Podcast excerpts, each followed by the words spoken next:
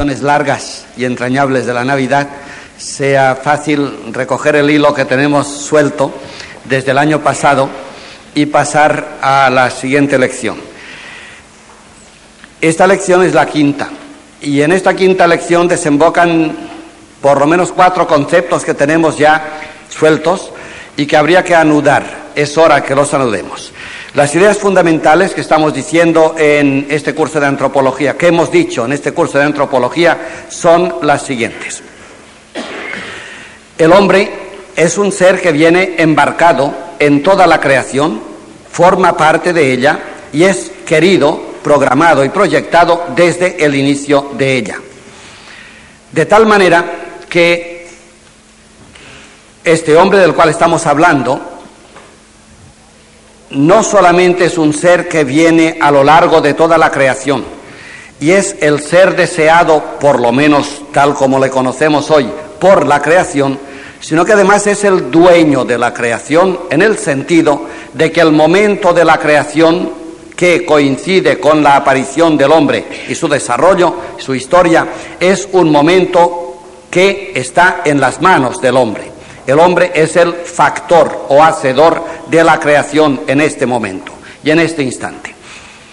Otra idea que hay que recoger es que el hombre que estamos siendo no es nada seguro que sea el hombre que debemos ser. Esta idea está dicha, la repetiré hoy, pero quizá es la más difícil de aceptar porque nos humillaría. Nadie ha dicho que el Homo sapiens, el Homo sapiens, saben ustedes quién se le llamaba sapiens.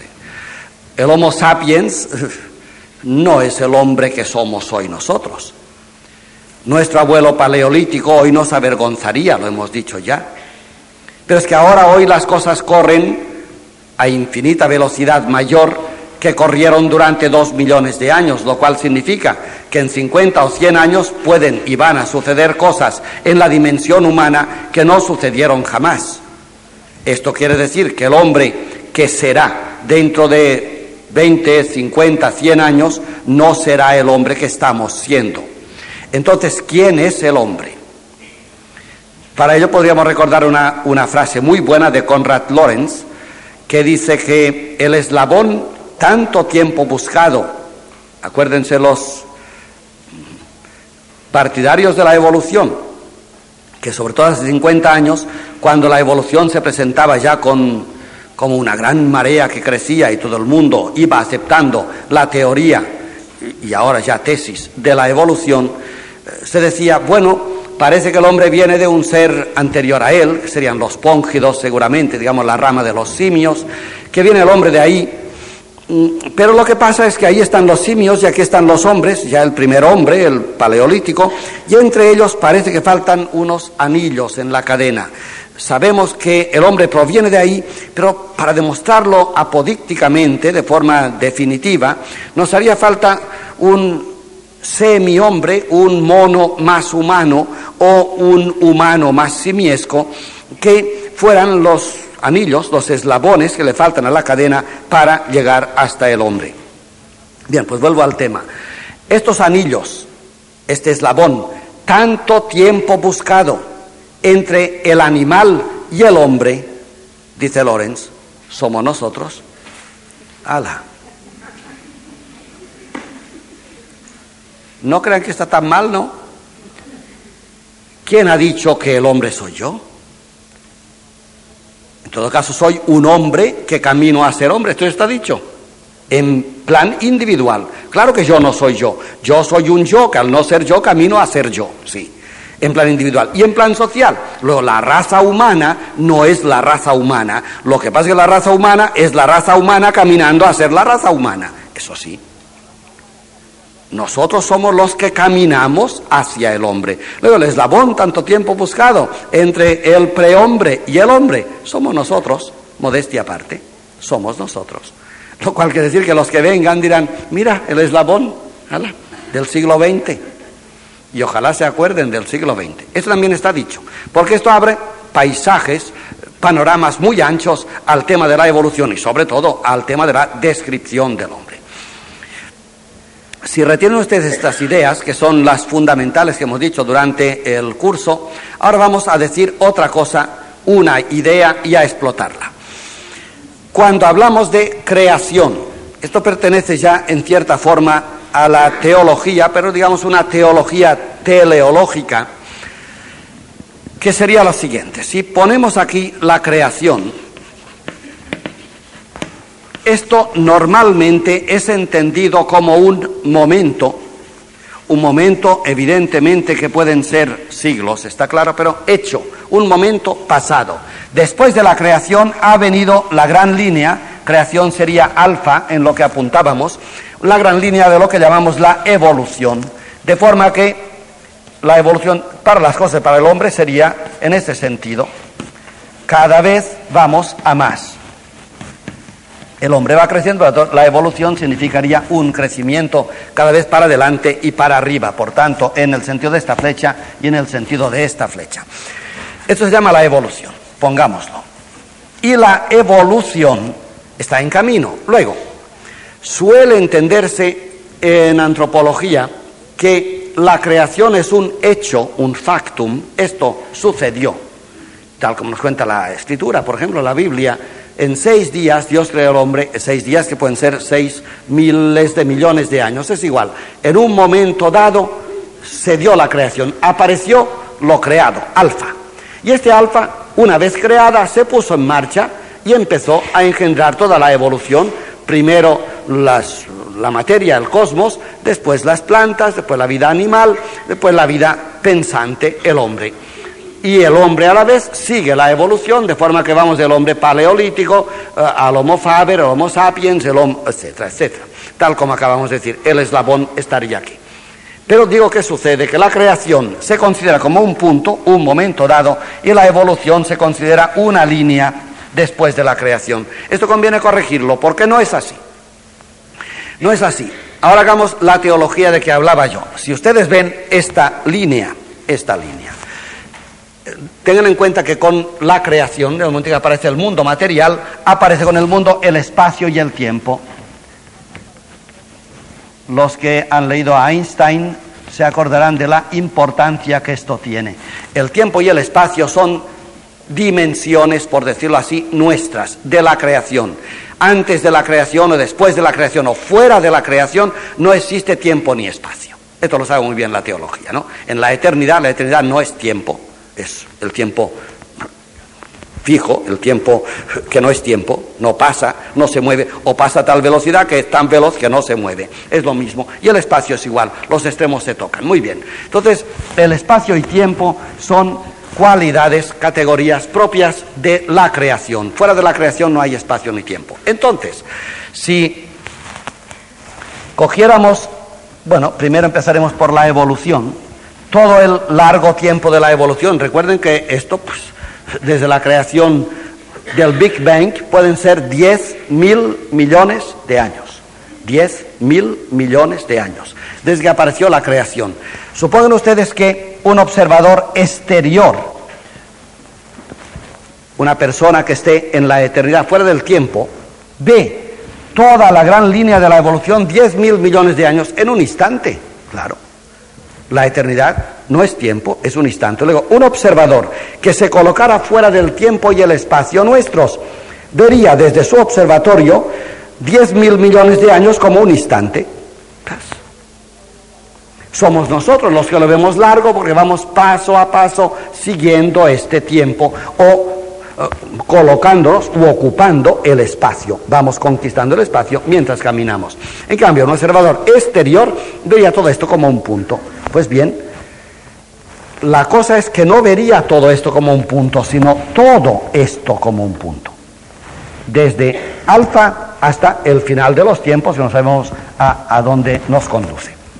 Esto quiere decir que posiblemente los que estamos embarcados en la evolución, y que nos maravillamos de que hablemos de 10 mil millones de años. No sabemos qué es esto, ni nadie lo sabe. ¿Cómo te puedes imaginar 10 mil millones de años? Los que estamos embarcados en la evolución cometemos un error que este nos ayuda a corregir. Este lo ve todo en un momento. Alfa estalló y sigue estallando. La evolución no es más que el momento actual de la creación. Nada más. No es que hubo creación y desde la creación hay evolución. No, no. Hay creación sencillamente. Hay creación. Empezó la creación y el globo se empezó a hinchar y sigue hinchándose. Este es el universo, el cosmos sigue hinchándose, con lo cual las distancias entre estrella y estrella crecen cada vez porque se hincha el globo y se sigue hinchando. Pues no es que se creó el globo y luego se le hinchó, no, no, el globo empezó hinchándose. Por tanto, la creación empezó y estamos en la creación. Estamos en los días de la creación. Les cité el otro día el texto hermoso de San Agustín. El séptimo día somos nosotros. No porque hayamos salido de la creación y estemos en la evolución, no, porque la evolución que somos nosotros es el séptimo día de la creación. Luego, la evolución es la creación. Y, y esto conviene que lo metamos en la cabeza porque realmente nos ayudará a aclarar muchos conceptos. Por tanto, no es que la creación es un momento y que a partir de este momento empezó el movimiento, el tiempo y el espacio, sino que la creación es un momento que está durando, pues, de momento 10 mil millones de años. Y sigue durando. Luego estamos nosotros en la creación, la evolución es el momento actual. Esto lo ve aquí, si mira por aquí. Los tontos de los humanos dirán, este, llaman a esto creación y a esto lo llaman evolución. Pero yo aquí lo veo todo creación, claro. La creación en expansión. Esto no es, es la evolución. Lo cual quiere decir, ahora pasar a nivel humano, estamos en lo mismo. El hombre fue creado y una vez creado empezó a evolucionar. No, bueno, sí, el hombre fue creado y desde la creación camina, evoluciona. Luego la evolución es el momento actual para el hombre, ya no dentro de la creación solo, sino para el hombre solo. la evolución que estamos haciendo, el eslabón que estamos siendo, es un momento de la creación del hombre. Estamos siendo creados. Esto es importante. Y es verdad, lo que acababa de decir al principio, yo no soy yo, yo me estoy creando. Claro, es que me hicieron y ahora yo evoluciono, no, no, es que desde que me hicieron evoluciono. Hacerme significa lanzarme a correr y por tanto estoy haciéndome. Luego, la evolución ya a nivel humano, por tanto abreviada desde la creación del hombre, dos millones de años, la evolución no es más que la creación en expansión. Pero Ahora viene otra vez una idea importante y esta es nueva para esta tarde. Así como la creación es el origen de la evolución, y la evolución no es más que el momento actual de la creación, y pasado al hombre, el hombre que estamos siendo nosotros, no es más que el momento actual en la evolución de la creación del hombre, el hombre está siendo creado. Ahora nos preguntamos, oh, un momento, y entonces, ¿Qué hombre es el que está siendo creado? ¿Ven la pregunta del principio? ¿Qué hombre es el que está siendo creado? El hombre. Sí, pero el hombre apareció Adán, ¿eh? el paleolítico, pues apareció Noé, el neolítico, pues apareció Platón, el griego, pues apareció Tomás de Aquino, el medieval, apareció eh, el hombre industrial del siglo pasado y ahora estamos, ¿quién es el hombre? No, el hombre está siendo creado. Y así como cuando tú creas una cosa, pues yo que sé, empiezas por los pies y la vas haciendo. Bueno, pues la humanidad se está haciendo, está siendo creada. Y vista desde fuera la humanidad, pues se ve así.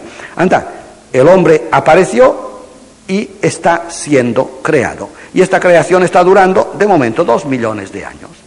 Dos millones de años. Pero digo que añadimos una idea aquí. Pero resulta que la creación sigue siendo creación, la creación se va creando y eso se llama evolución.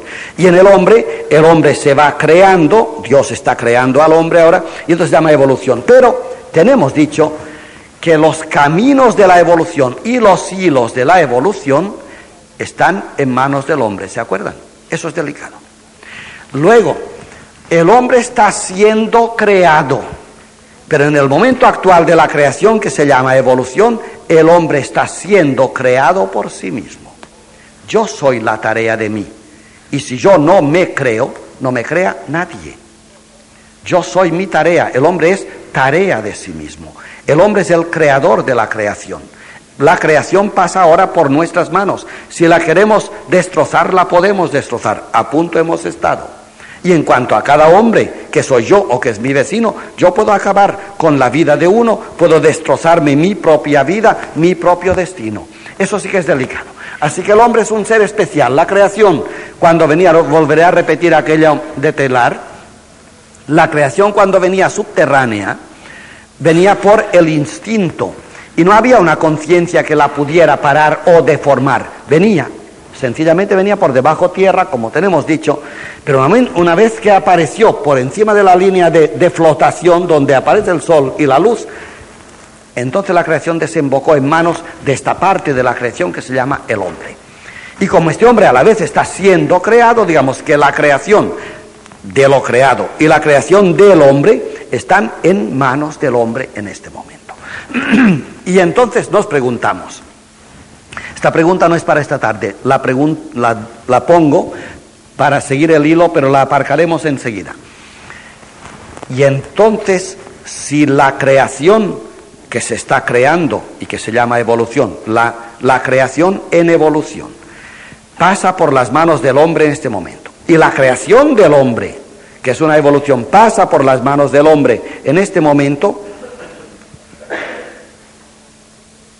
como se crea la creación en este momento, como se crea el hombre en este momento. Cuando yo digo la creación está en mis manos y yo estoy en mis manos, la pregunta que salta inmediatamente es esta, ¿y, y cómo lo manipulo yo? Si tengo la creación en mis manos, ¿cómo hago para que siga adelante? ¿Qué garantías tengo de que yo sé manipular la creación? Y segundo, y si yo estoy en mis manos, si la creación de mí la estoy haciendo yo, ¿cómo me hago yo a mí? Digo que la pregunta es para ser aparcada, pero nos lleva a un paso adelante. Desde luego, esto es fundamental en la antropología, desde luego el hombre que es amo de la evolución y de su propia evolución, tiene para manipular esta evolución toda la creación en las manos y no más que la creación. ¿Qué acabamos de decir? Que la creación en evolución está toda en manos del hombre y que esta creación en evolución que está en manos del hombre, está en las manos del hombre, pidiéndole al hombre limosna, diciéndole, llévame para adelante. ¿Se acuerdan de aquella expresión tan estupenda de Telart? Las cosas quieren ser pensadas. Las cosas quieren ser pensadas. Los pinos se acercan y mendigan de ti. Piénsanos. La creación es pensada en el pensamiento del hombre, que es el que está en la creación. Luego el pensamiento del hombre que no piensa la creación en aquel lugar, en el, de la creación, que es el pensamiento del hombre que no piensa, la creación no es pensada. ¿Nos damos cuenta de lo que esto significa? La creación se muere de ganas de ser entendida, de ser es una canción, una música que suena y tú escuchas y dices ruido. Ah, no, no, no. Eso no es pensar la creación. Tú has de desentrañar el profundo y vivo sentido que tiene la creación. Y tú solo lo puedes desentrañar, por lo menos que sepamos hasta hoy. A lo mejor vendrán otros oidores. De momento somos nosotros los que escuchamos. Vamos por la vida y las cosas mendigan de nosotros que las entendamos. El mar, los pinos, las estrellas, los diablos y los hombres mendigan de mí que los piense. Las cosas quieren ser pensadas. Die Sachen wollen gedacht werden, que repiten tanto hoy los alemanes. Las cosas que no piensan son pensadas en nosotros y piensan en nosotros. Lo que pasa es que los hombres de hace un millón de años que pensaban muy poco, también son pensados por mí ahora. Y lo que pasa es que dentro de un millón de años el hombre que superpensará, yo seré pensado en él. Todo aquello que yo no he podido ni sabido pensar hoy. Luego las cosas se ponen de pie y cobran vida en el pensamiento del hombre. Volvamos pues al tema. ¿Cómo hago yo que la evolución que pasa por mí y se detiene en mí me pide, ayúdame, piénsame, empújame para adelante, dame sentido, interpreta la música, junta las estrellas, como han hecho tantas veces los astrónomos, ¿no? Que miran las estrellas y dicen, mira, el alfa de Centauro, mira, eh, la Pléyade. Esto, esto, es artificial, tú vas juntando y ves así una de aquí, un el oso, el león, lo vas viendo, bien, pues así como interpreta las estrellas, interpreta la creación, que no acabamos de interpretarla. Y nos preguntamos, ¿y cómo se hace esta interpretación? Hay un primer peligro que apunto y dejo porque no me toca explicarlo, y es el peligro A, que es la evasión. Este mundo, el cosmos, que se muere de ganas de ser pensado por mí y que solamente puede ser pensado y amado, evidentemente. Lo de amado lo dejo porque ya saben que lo diré más adelante. Pensado y amado por mí, que es todo el cosmos, que se muere de ganas para ser, por ser pensado por mí, puede aparecerme a mí como una respuesta que sería la siguiente. Claro, yo me logro a mí y yo logro en mí que la creación alcance altura, sea pensada, en cuanto yo uso toda la creación en evolución para construirme una vida más allá, la vida eterna, por ejemplo. Esto es teología. Digo que es un peligro, he dicho peligro, ¿eh? podría haber dicho pecado mortal y sería más teológico. Porque es que, es que así se ha interpretado y se sigue interpretando hoy por millones de personas lo cual es una barbaridad. Si algo le duele a Dios, es, es lo que voy a decir esta tarde. Si algo le duele a Dios, es lo que voy a decir esta tarde. Porque la evolución y la creación es Dios, ¿o no? Esto está dicho. Dios que se da es la creación. Alfa, alfa que se da, es Dios. Muy bien. Yo estoy aquí y me digo, ¿y cómo hago yo para empujar para adelante la creación? ¿O cómo hago yo para hacer de mí el hombre que debo ser? Ah, bueno, pues utilizando las cosas de la creación para salvarme. Ahora ya he dicho en teología la cosa clara, ¿no? Este mundo está para que yo me salve. Todas las herejías juntas no tienen el bulto de esta. Esto no se puede decir de ninguna manera. Sí se puede decir desde la ignorancia, desde luego y entonces intentaremos salvarlo, intentaremos salvarlo. Desde la ignorancia, sí. Es verdad esta expresión, sí, sí. Pero un momento. Resulta que tanto las cosas como yo somos tarea de nosotros, ¿no? Las cosas están en mis manos para que yo haga de ellas lo que ellas quieren ser. Y yo estoy en mis manos para que yo haga de mí lo que yo quiero ser. Muy bien. ¿Y qué es lo que yo quiero ser? Pues eterno y definitivo, la vida eterna. Por tanto, yo estoy en la vida para aprovechar todo lo que hay en la creación y con ello hacerme yo la eternidad. Luego las cosas tienen un sentido subordinado, digamos, eh, de esclavo, que va sirviendo las bandejas para que tú te logres la vida eterna. Luego, en tanto yo me logro a mí mismo, en cuanto aprovecho la creación para lograrme a mí mismo. Digo que esto en sí estaría muy bien dicho, lo que pasa es que detrás está el hereje vivo. Si yo cojo la creación en serio y me digo, esta creación, estos pinos y este mar tienen ganas de ser pensados, yo los voy a pensar como toca, intentaré pensarlos como toca, intentaré darles la explicación que toca y el uso de ellos que toca. ¿Qué sucede?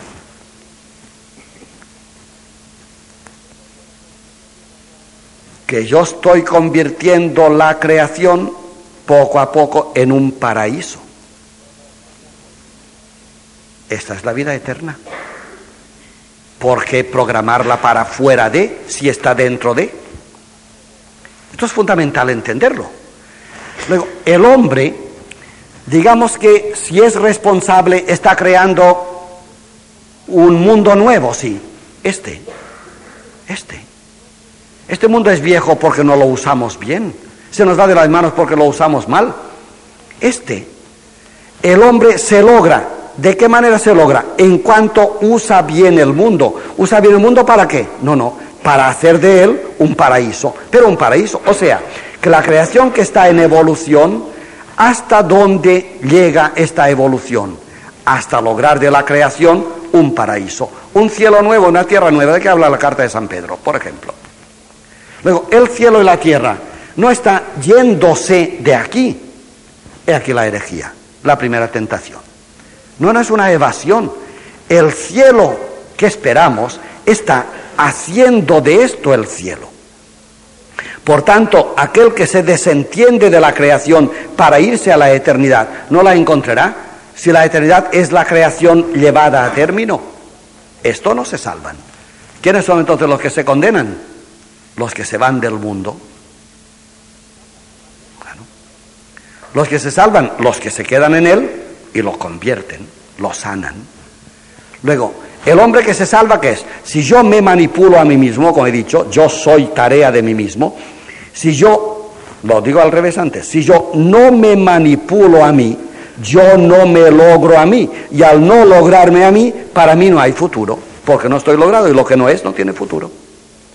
En cambio, si yo me dedico a mí y me logro, cuando yo me logro, el día que me logre totalmente, el logro no se logra fuera de mí, se logra dentro de mí. El día que yo me logre totalmente, seré totalmente logrado, lo cual significa eterno. Pero no hay que salir de ninguna parte. Este es el camino de la creación. Luego, toda la creación está viajando a ser eterna, pero en tanto en cuanto el hombre la empuja con su obra a la eternidad. Y la creación no es que a dejar ha de dejar de ser creada para llegar a ser eterna, es que la creación desemboca en omega, que es lo definitivo. Bueno, esto es lo que quería decir y ahora lo diré de otra manera. He dicho que la evasión es lo primero, es la primera, lo primero que ocurre, que es una herejía, y la B, que es la respuesta, es la integración. Integración que significa que no hay desperdicios, que todo ha de ser integrado que toda la creación tiene importancia y es vital para que toda ella llegue a ser, a ser un acorde, una sinfonía. Ahora no es sinfónica la creación, en sí lo sería, pero en nuestras manos no lo es. Entonces, la creación se muere de ganas de hacernos un acuerdo sonoro o un acorde sonoro y este acorde lo arreglamos nosotros. De forma que, si tú haces la pregunta y dices, vamos a ver, ¿y si la creación tiene la suerte de ser conducida como toca por el hombre, ¿a dónde llega la creación?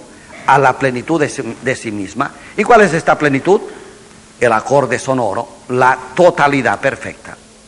Y segunda pregunta, ¿y si el hombre que se manipula a sí mismo logra manipularse bien, ¿a dónde llega el hombre que fiel a sí mismo se manipula como toca? Pues llega a ser de verdad sí mismo. ¿Y qué pasa? Cuando una cosa es de verdad, sí misma no hay más que una, que es Dios. Eso es lo que pasa. Luego el hombre tiene dos caminos, huir de sí y no ser nunca el que es y se pierde, o quedarse en sí y extraer de sí el que de verdad es. Y cuando sea ser, no hay más que uno, Dios es el ser, es definitivo, es la eternidad. Luego la eternidad no se logra yéndose de sí, sino viniéndose para sí y lográndose, tanto para el hombre como para la creación. Por esto decíamos que el punto alfa, que es el punto de la creación, es el principio de toda evolución. Y ahora vamos a ver, repitiendo la idea de Telar, una vez más el punto omega. Quizá nos conviene ahora retener un poco la línea horizontal para no perder el punto de vista, digamos, extraterreno fuera de la creación, que sería el de este observador que lo ve todo en un momento, como cualquiera de nosotros que puede beber, ver, un, ver un rato de su vida, 20 años, en un momento, esto lo ve todo en un momento y ahora lo ponemos vertical y volvemos a la idea del telar. Aquel alfa la ponemos abajo, este es el momento de la creación, aparece la materia, el cosmos, tiempo y espacio, y esta empieza la creación. Y esta creación es ya enseguida evolución, empieza a crecer para arriba. Recuérdense, acuérdense que aquí poníamos el nivel, digamos, de la Tierra.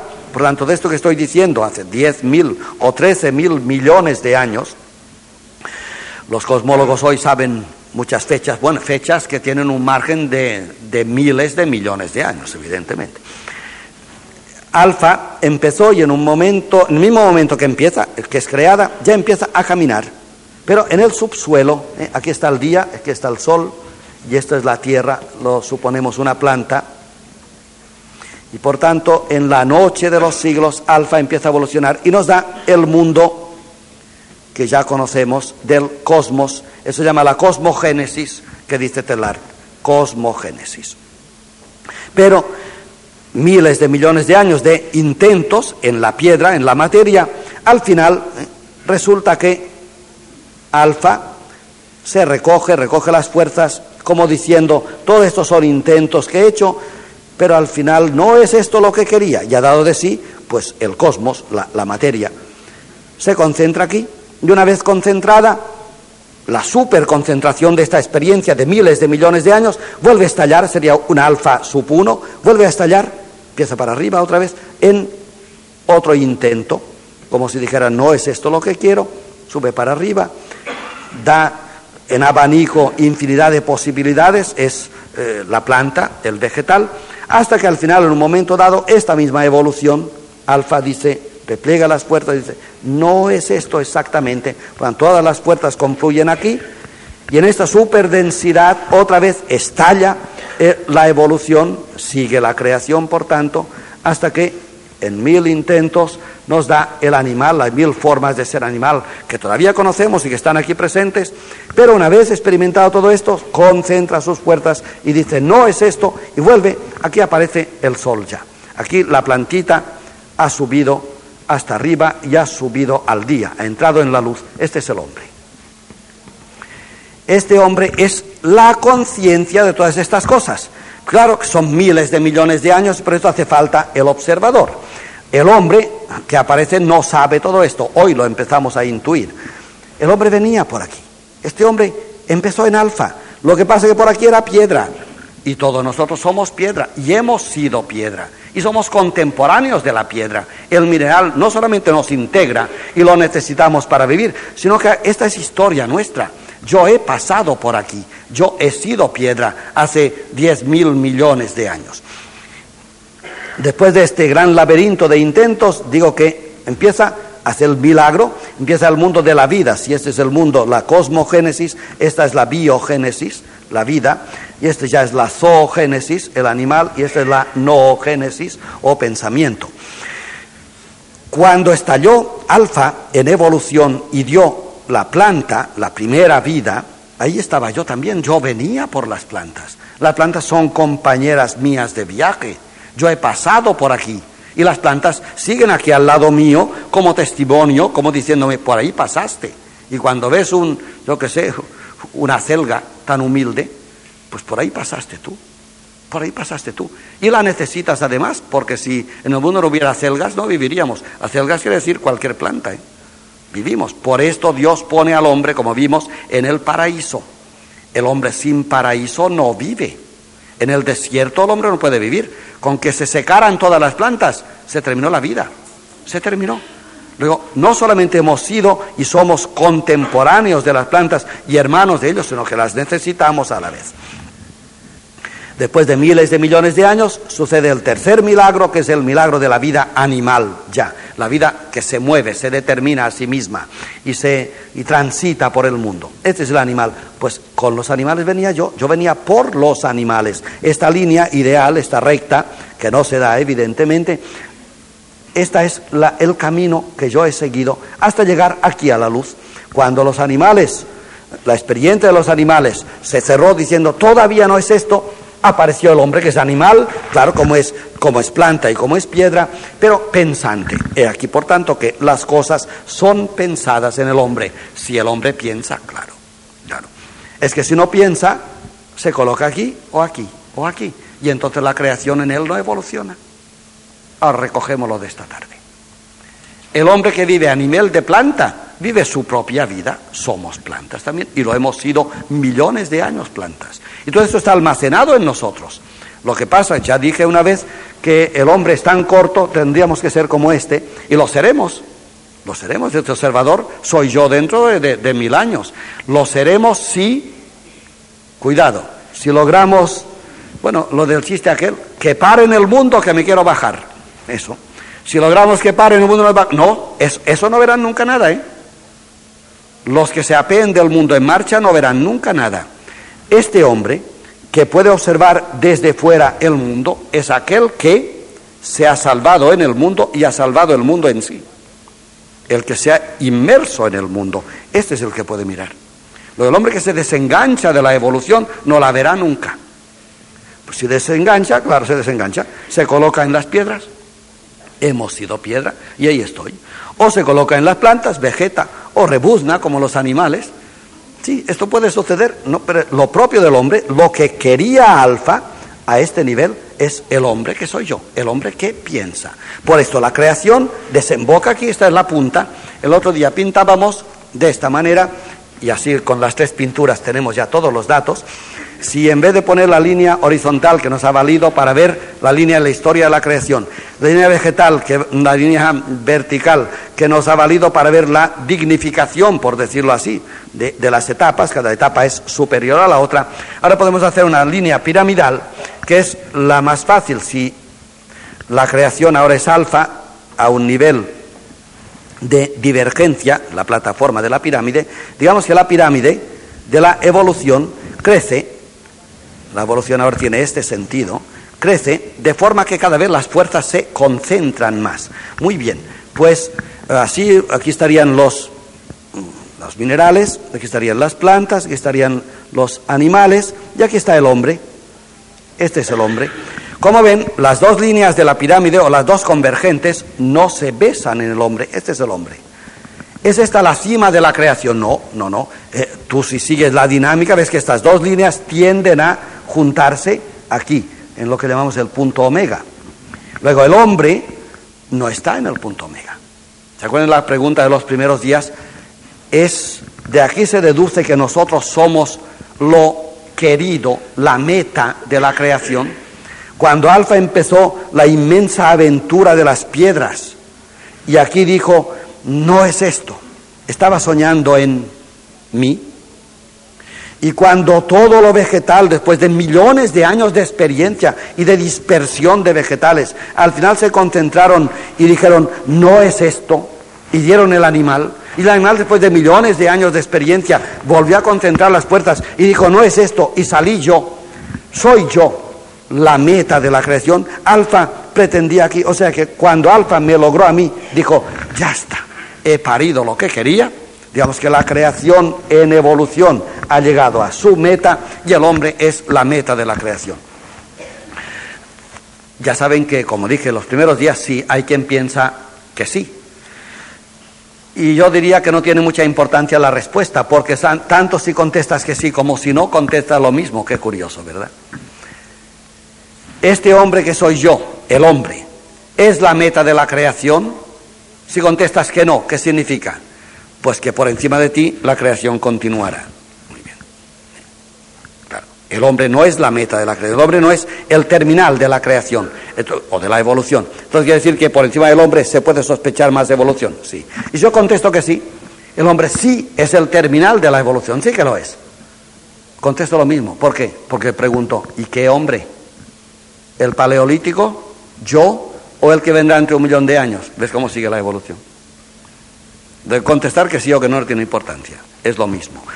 Este hombre puede ser puede ser la meta de la creación, pero este hombre no, este sí, este no, este no. El que estamos siendo no. Ahora, el hombre, la raza humana, que es capaz de elaborar la creación de forma que haga de ella un paraíso que se llame el cielo y que haga del hombre una persona que se llame la divinidad, entonces sí. Entonces sí, si este hombre es capaz de hacerlo, ciertamente estamos en omega. Pero estaba diciendo que la pirámide en la cual aparecen después de las experiencias de la cosmosfera o de la cosmogénesis, igual, vamos por esferas, cosmosfera, biosfera, zoosfera y noosfera. El hombre aparece aquí, aparece sobre el nivel de la Tierra, es el primer puntito de pensamiento, la primera luz, porque estas cosas no tienen luz, van al tanteo, en la noche van tanteando millones de años, hasta que la densidad de tantos años al final nos ha llevado al hombre. Pero el hombre está, estaría más o menos a esta altura. Entonces hay que pensar que por encima del hombre estas, dos líneas tienden a juntarse y el punto está allá arriba. Y nos preguntamos, ¿este hombre se estirará hasta aquí? Puede ser. Entonces el hombre se puede llamar la meta de la creación. Pero ciertamente no este hombre, e, es el estirón del hombre el que llega. Cuidado. Luego, este hombre la meta de la creación no. Pero este hombre estirado hasta omega, esto sí. puede ser.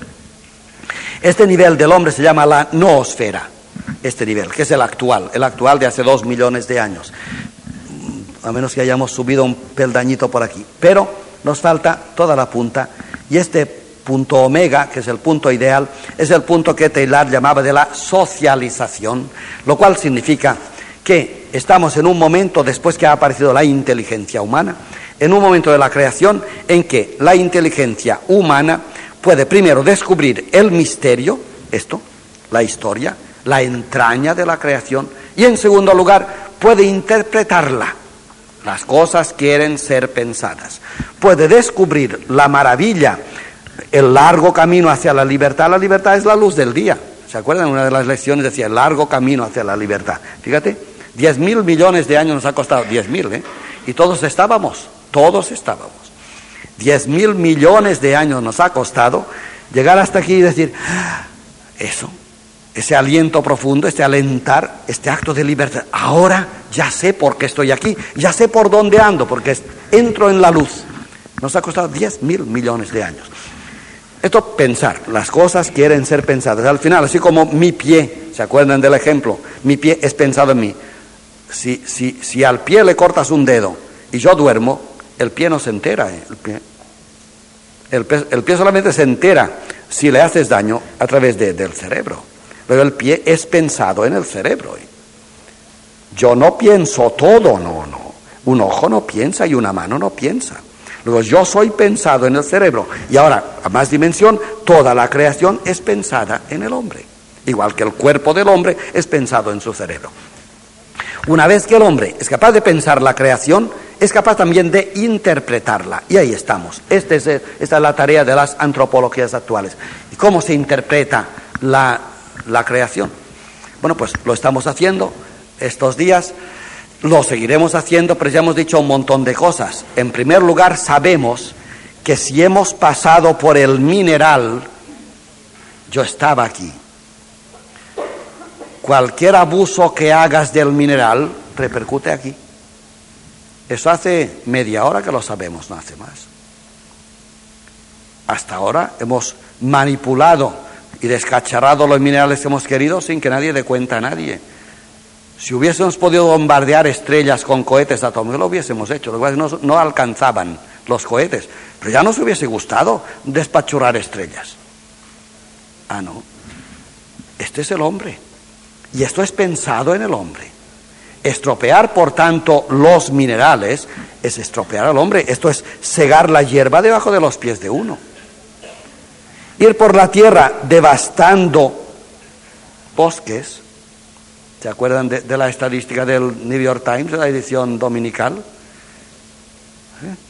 La edición dominical sola del New York Times cuesta 47 hectáreas de bosque la celulosa que se come el diario, cada un diario, la edición dominical, cada domingo. El New York Times son 47 hectáreas de bosque del Brasil. El bosque es el pulmón del mundo. Se terminó. Si la vida va por dos sentidos, los, los animales, no, empecemos por los vegetales. ¿El vegetal qué es? Bueno, pues es aquella vida que, vive de, de anhídrido carbónico, y produce oxígeno. Y el animal es al revés, el que produce anhídrido carbónico y se come el oxígeno. Nos compensamos. Luego, la vida animal es imposible sin la vegetal. La vegetal sin la animal ha sido posible mucho tiempo. por tanto, el hombre que es capaz de cargarse bosques enteros está segando la hierba bajo sus pies. Ahora nos empezamos a enterar y la gente empieza a gritar ya, eh, parad un poco, y tercer punto, ¿y los animales? ¿Cuántas especies están a punto de extinguirse? Los animales ya son los últimos compañeros de viaje. Si ayer viajábamos con ellos y ahora los exterminamos. Esto se hace inhabitable. El hombre necesita un paraíso para vivir, donde las piedras, las plantas y los animales le hagan compañía y le recuerden de dónde viene y qué responsabilidades tiene. Bueno, con ello estoy diciendo que el hombre ahora se da cuenta en esta interpretación que todo esto, él lo es y lo fue en exclusiva y que además le mantiene en vida. primera interpretación. Segundo.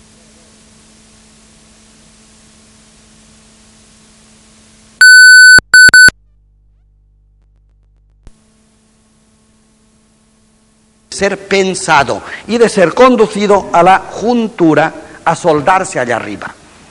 ¿Y la juntura cuál es? Claro, si la altura del hombre actual es el pensamiento, está claro, como decía Taylor, que este pensamiento bien interpretado nos conduce a ir juntando las dos líneas. ¿Y cómo se juntan las dos líneas? Bueno, pues cuando se besan en el amor. Luego, la ley de alfa, la ley de toda la evolución es este punto de aquí arriba. Todo se mueve por ganas de juntarse. Luego, la ley que preside toda la creación y toda la evolución es el amor. Así como hay una ley de la gravedad, por ejemplo, o leyes de impenetrabilidad o lo que sea, la ley de la creación en masa es esta, la de estas dos líneas. Alfa empieza muriéndose de ganas empieza en dispersión, muriéndose de ganas de la juntura o de la unión, que se llama el amor. Esto el hombre no lo ha logrado. Hemos logrado el pensamiento, pero no hemos logrado el amor. Lo acabo de decir. Somos capaces de devastar el mundo mineral, estamos devastando y acabándonos el mundo vegetal, estamos acabando el mundo animal, y eso son ganas de juntarse, estas son ganas de matar, de dispersar. Por lo cual el pensamiento, ven cómo es una etapa que no se ha logrado, el pensamiento que es dispersivo siempre, ha dispersado muchas cosas. Ahora nos damos cuenta que con el pensamiento no basta y nos empezamos a juntar. Y es cuando la humanidad, esto lo, patrocinó, lo vaticinó ya Telar de Chardin, que murió el 55, hace 30 años largos, que el hombre llegaría a un momento en que, a fuerza de pensar y de apretar el pensamiento, llegaría a descubrir que el pensamiento no es más todavía que un camino, ven como el hombre entonces está en evolución también, un camino hacia una integración. ¿Qué es integración? Bueno, de todas, todas las cosas, no hay desperdicios. El hombre será hombre cuando haya integrado los minerales. No los hemos integrado, lo somos y lo hemos sido, pero no los tenemos integrados, somos capaces de prescindir de ellos. Cuando haya integrado los vegetales, cuando haya integrado los animales, cuando todo esto en las manos del hombre se vaya juntando, ven cómo estas líneas se van juntando ya cada vez más, incluso luego a nivel humano, el hombre ha sido disperso hasta hoy, hemos vivido en, en totem, en clan, en familias, en tribus, en pueblos, en naciones, las naciones son medievales ya, y ahora estamos en un, bueno, pues en la única casa que se llama el planeta, y todo sea un japonés y se, y, se, se constipa un madrileño, claro. Sí. O hay una guerra en Israel y ya me dice, bueno, Israel queda muy lejos. momento, los tiros alcanzan hasta aquí. Ahora ya el mundo es un pañuelo, es una casa. Somos hermanos. Todavía no lo somos, pero por lo menos cohabitamos. Esto quiere decir que nos sentimos solidarios y por primera vez han empezado hace dos días los bancos del saber humano, el saber humano está unificado, está a disposición de todos, teóricamente todavía, la política se universaliza, el hombre va descubriendo que no puede a mansalva tener cohetes que nos puedan acabarse el universo o por lo menos la Tierra. Y poco a poco el pensamiento conduce a un descubrimiento que aquí o nos juntamos o perecemos. Quizá en principio la idea de juntarse será una idea, digamos, puramente de supervivencia, aquí o nos juntamos o perecemos, pero esto puede ser un primer peldaño para llegar a decir, no, no, es que nos perecemos o no, es que lo ideal es juntarse. Que las cosas cobren sentido en la juntura de todas las cosas. Y entonces está claro que esta línea que decíamos, la creación que evoluciona y que pasa por el hombre, es una creación totalmente integrada. El hombre será feliz cuando haya hecho del mundo un paraíso. La nostalgia del paraíso. No creó Dios al hombre en un paraíso. Y cuando uno se muere no dicen ha ido al paraíso. Eh, esto. Pero no ha ido, no. El que cuando se muere ha de ir al paraíso lo ha perdido ya. ¿eh? No hay que ir. Está. Uno crea el paraíso. Paraíso no es objeto de un viaje, es una creación.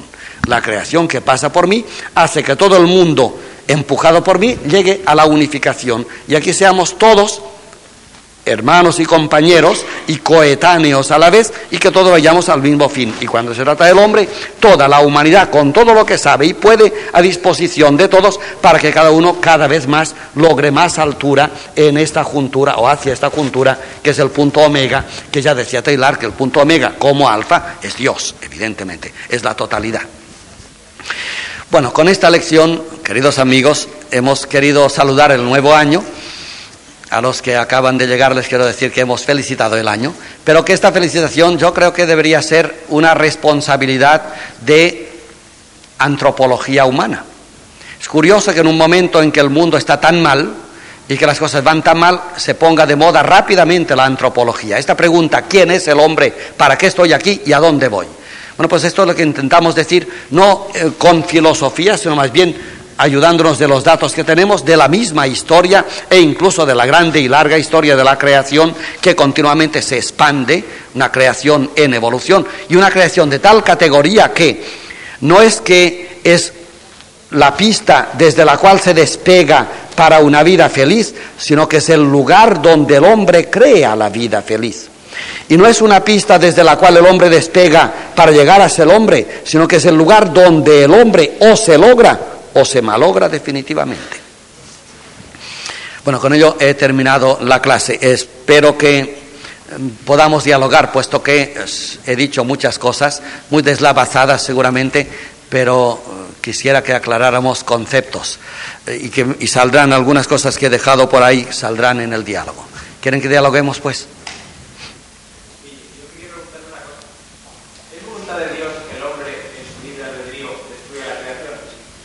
Es voluntad de Dios que el hombre en su libre albedrío destruya la creación Bueno, eh, mira, dentro de la creación la respuesta es más difícil de lo que diría un teólogo.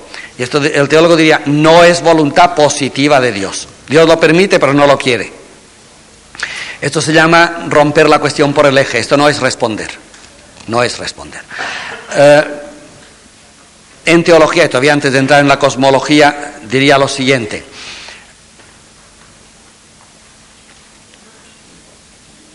El, mal, el mal quiere decir la posibilidad o la realidad de hacer cosas malas, de equivocarse, no es cuestión solo de libre albedrío, porque el libre albedrío es como esta figura de aquí. Mira,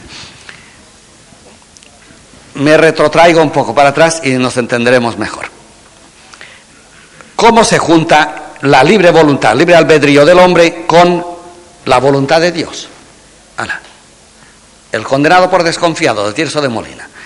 Vamos a ver, si Dios sabe que yo me voy a perder, porque yo me quiero perder, ¿por qué me crea? Dios no es bueno, no tiene voluntad de salvarme y yo me puedo condenar. ¿Cómo se casa la voluntad de Dios con el libre albedrío? Esto se corta fácilmente diciendo, un momento, estás hablando de dos magnitudes. La voluntad de Dios es una magnitud total y el libre albedrío es una magnitud parcial. Sistemas decesimal y MKS no se reducen. Ya está. No se puede hablar. Esta pregunta está mal hecha. Momento, no, no te contesto todavía, no te ofendas. Esta pregunta está mal hecha porque es como tú me dices, 20 eh, kilómetros, ¿cuántos segundos son? Es igual, son dos magnitudes diferentes, la gracia de Dios y el libre albedrío. Con estos datos ahora paso a la cosmología. La voluntad de Dios. Mira, Dios es omega, ¿no? Y por lo tanto Dios se proyecta todo al revés. Si alfa es así, Dios lo ve así, evidentemente, ¿no? Entonces, es como si me preguntara, vamos a ver, Dios desde aquí, cuando yo estaba aquí, ¿cómo me veía? Pues, pues como pino. ¿Verdad que sí? Pero me veía a mí ya, claro, porque Dios, Dios me ve a mí, no ves, me coge, me lleva hasta aquí. Hace cinco mil millones de años yo era pino. Oye, ¿y Dios toleraba que yo fuera pino? Parece que sí. Y hace 200 millones de años yo era diplodoco. Y Dios permitía que el hombre que iba a venir fuera, estuviera en la panza de un diplodoco, de burro este. Y ahora, a nivel humano, y Dios, que me ve a mí ahora, permite que yo tenga acciones de, de diplodoco, libre albedrío. Que yo a sabiendas rebuzne. Dios lo que, oye, es que Dios es todo esto. Evidentemente que sí. Evidentemente que lo quiere. ¿Y que lo quiere significa? Que todo el entramado, cuando esté soldado, tendrá la explicación. Ahora no se explica, justamente porque estamos en evolución, no se explica por qué el hombre con el libre albedrío ha de, ha de poder hacer tanto mal.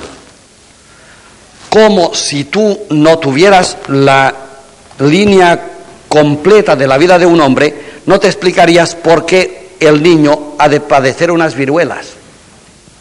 Cuando las padece, pues se pasa muy mal y además está muy mal y, el niño da muy mala vida y mucha guerra. Sí, pero si las viruelas, por lo visto, te preparan para las luchas de toda la vida. Entonces, la pregunta, si se saca del conjunto, claro, queda desorbitada, no tiene sentido. Si se mete en el conjunto, hay que decirlo así de claro. Todo esto forma parte de un inmenso plan incluso las equivocaciones queridas, no las no queridas, las queridas del hombre. Luego, él, cuando Dios, por pasar a la teología, dio al hombre el libre albedrío, se lo dio sabiendo perfectamente el terrible uso que el hombre haría del libre albedrío.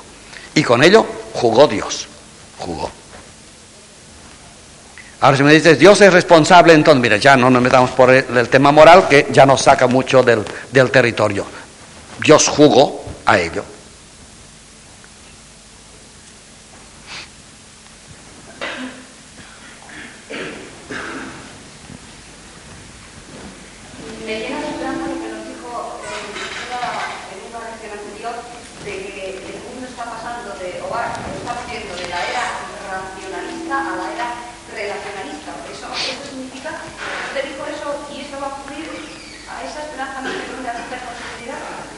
Bueno, es casi la misma pregunta. Usted me está preguntando, ¿la idiotez humana va a comprometer el viaje?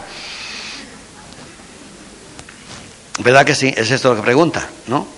Pues yo diría que en el conjunto, teóricamente se podría decir que si la creación pasa por las manos del hombre y, entonces, y el hombre se pusiera de acuerdo en, en fastidiar el plan, claro, como todo pasa ahora por sus manos, pues podría descabezar la creación, sí. Pero yo diría de otra forma, el hombre, la raza humana, no lo hará nunca. Porque aun cuando, yo qué sé, dos grandes potencias se pusieran de acuerdo para fastidiarlo, siempre quedaría un residuo que volvería a empezar. Aun cuando sea con el taparrabos primitivo, volvería a empezar. Esto no se va a comprometer. No somos tan poderosos que podamos comprometer el barco. Esto es la figura esta, que pare en el mundo que me quiero bajar. Oye, es que son dos cosas. Ni nadie lo puede parar, ni nadie se puede bajar.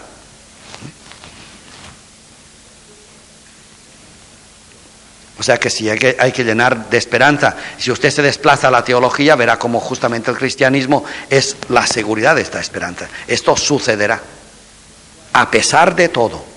Yo diría otra cosa más que no le he querido decir a la primera pregunta, y es que no es que esto desembocará en omega a pesar de todo, sino gracias a todos los a pesar de todo. O sea que todas las contras trabajan a favor siempre a la larga. La pregunta para mí es, es otra mucho más diferente. Esta, esta juntura de omega se daría más rápida, más pronto, si no hubiera a pesar de todo. Pues no lo creo.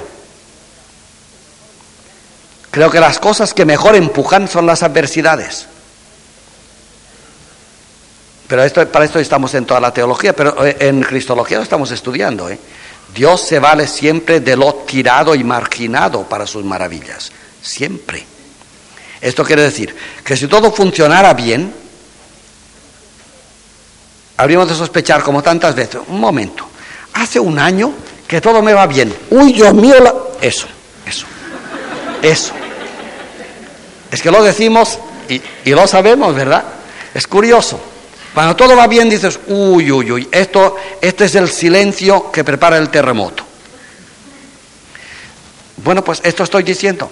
Esta creación no la entendemos bien, ahora ni siquiera la entendemos, menos la amamos todavía.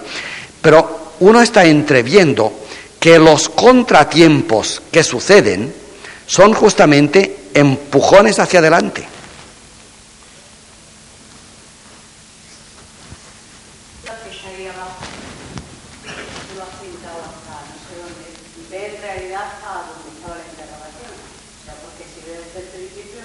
Sí, sí, claro, hasta Omega. Y si ves desde el principio hasta el fin y lo está viendo y resulta que, que bueno, que eso es un instante, en realidad no puede haber ni principio ni fin, porque no habrá ningún momento en que ese observador que no está en el tiempo deje de ver todo esto luego. ¿Qué? Claro, si principio y fin son dos puntos del tiempo y no hay tiempo. Este observador está fuera del tiempo y del espacio, ni hay distancias tampoco. O sea que todo esto, que para nosotros nos cuesta, bueno, no, es tan grande que no lo podemos imaginar. Mil millones de años, nadie sabe lo que son. Como cuando uno dice, oye, tienes una herencia en América y son cuatro mil millones de dólares. Tú no sabes lo que es esto. Así que dicen, mira, con cuatro mil millones de dólares podrías comprar todos los aviones del mundo, por ejemplo. Ah, así todo no, tampoco sabes lo que son todos los aviones del mundo. Que cuando las cosas se te van, se te van. Bueno, todo eso no lo podemos entender de ninguna manera. Pues este hombre, con un golpe de vista, ¡pling! lo capta. Por esto se dice siempre que Dios, que es todo esto, no tiene principio ni fin. No, sí, claro, sí. Las ideas de eternidad como extrapoladas de la creación no tienen sentido. No tienen sentido. Cuando Dios nos quiso hablar, se hizo hombre. No se puede hablar de otra, eh, desde otra dimensión. Y, no, y el hombre no puede entender otra dimensión más que desde esta. Pero si nosotros admitimos a ese observador, no podemos admitir jamás que el hombre pudiera cargarse la creación por mucho libre albedrío que tenga. Me parece una buena idea. Esa es una cosa que no. O no admitimos una cosa o no admitimos otra. Bien, me parece muy bien. Eso no entiendo tampoco otra cosa. Nosotros somos categorías distintas, lo temporal y lo eterno. ¿Cómo siendo nosotros temporales que lo somos, hemos de ser reducidos a lo temporal o eterno? No es reducir, no es reducir, es más bien expandir. Es que lo eterno, es, es lo último que decía, lo eterno tiene un peligro y es que suele entenderse más allá de o contra lo temporal. ¿Qué es la eternidad? Aquel lugar donde no hay espacio. Esto está muy mal dicho. Esto es una negación. No, no. Donde el espacio es total. Einstein. Es que es exactamente igual. El no espacio o el espacio total es igual. Es lo que decía Ana ahora mismo. Es exactamente igual. Luego, la eternidad no es una reducción de... No, la eternidad es esto.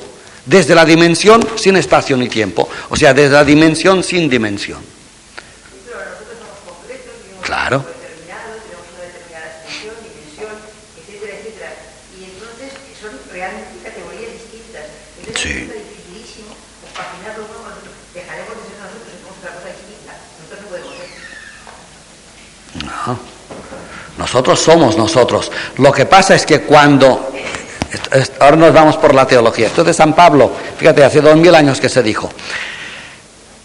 Lo que pasa es que cuando seamos nosotros, seremos por primera vez nosotros. Cuando no somos nosotros es ahora.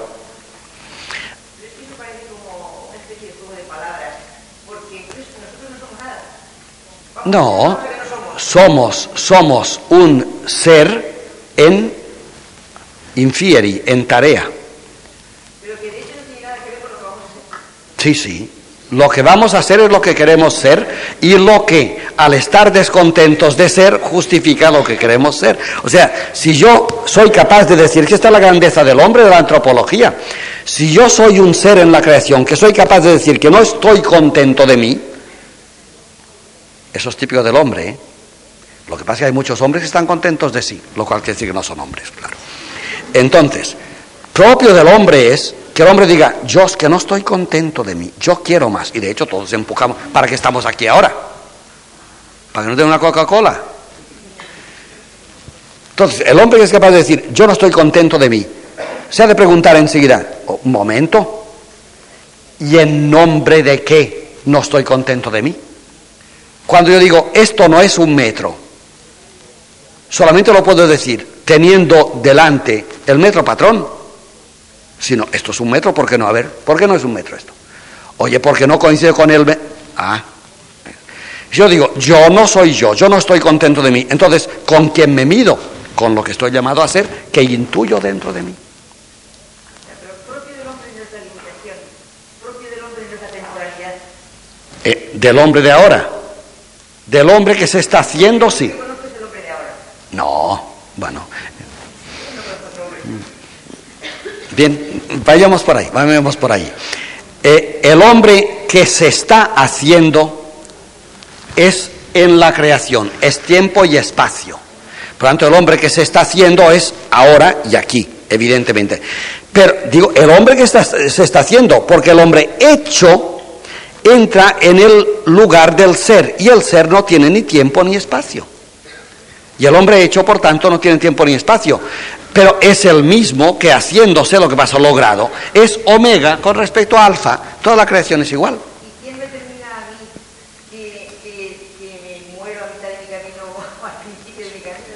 Hoy, pero esto, esto ya está dicho mil veces.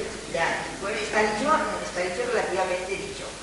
Porque, claro, es que no sé, es una cosa un poco difícil de, de explicar con palabras porque las palabras limitan mucho el pensamiento. Entonces es dificilísimo de expresar lo que yo estoy pensando.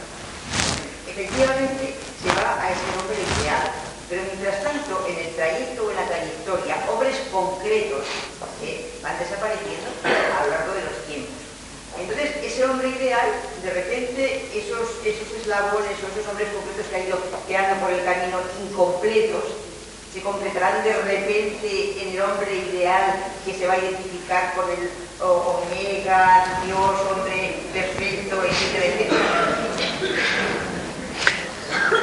Yo le quiero decir que esta es la respuesta del curso y sobre todo del curso de Cristología, porque esto es todo un curso. ¿eh? Pero esto de que hay hombres que se pierden por ahí, no hay ninguno. ¿eh? No, no hay ninguno. Es como si usted me dice, vamos a decir, mientras yo venía por aquí, mira la cantidad de animalitos que se perdieron. No se perdió ninguno. Yo vine gracias a los que se perdieron, entonces, oye, y si yo vine a gracias a los que se perdieron, ¿se perdieron? Si me lograron a mí, ya están, ya pueden estar contentos, hombre. Y, lo mismo pasa, es que es verdad, lo mismo pasa con el hombre, toda la humanidad va empujando. Por eso somos solidarios, cuando estemos aquí lo entenderemos.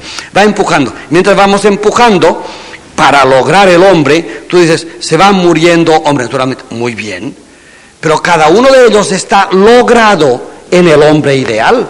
El hombre, el hombre no se salva solo, no, no se puede salvar, no, ni al margen de la creación. Luego, el hombre no se puede salvar sin que en él se salve todo y todo no se puede salvar sin que en todo se salve el hombre.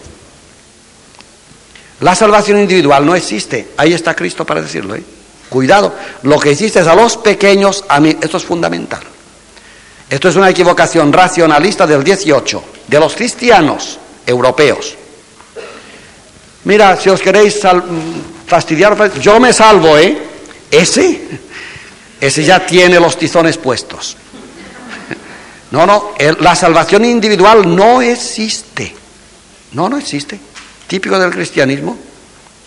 Te salvas con lo que hayas hecho y con lo que hayas salvado. Por eso el que se desentiende de esta tarea, este se compromete todo. Si es que se puede comprometer de forma definitiva, que esto también sería otro tema. En fin, que esto ya es todo un curso porque si no decimos muchas cosas a la vez.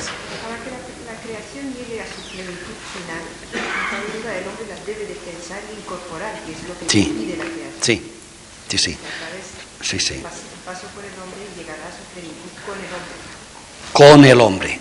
Y con un hombre de unas dimensiones que no podemos ni siquiera sospechar ni entrever, pero sí con el hombre. Claro, sí, sí. Lo que dan pruebas marginales de preguntar, ¿y el hombre es el que está en la tierra o hay otros hombres por ahí? No lo sabemos, pero todas son especulaciones. De momento nos interesan los de aquí. Si hay otros, pues habría que explicar cómo se integra. Todo esto sería otro tema, pero esto ya es rizar el rizo. Tenemos tanto que hacer por aquí que no hay por qué. Sí, para mil millones de años más, desde luego, sí. Antes de llegar a la luna y todo eso. Que no hay nadie. ¿No hay más oposición?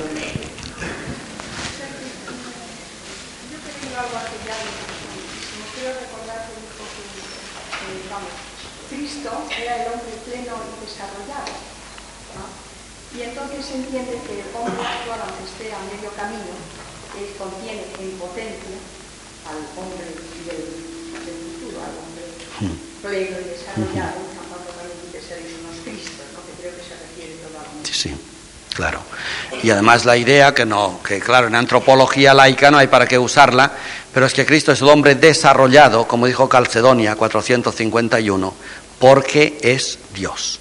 Luego el hombre no puede lograrse sin desembocar en Dios.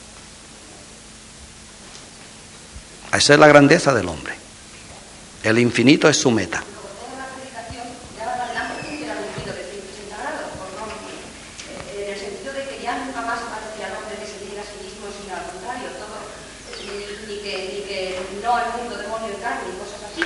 Bueno, eh, en la tesis medieval habría que corregir esto, pero lo de negarse sí, sí.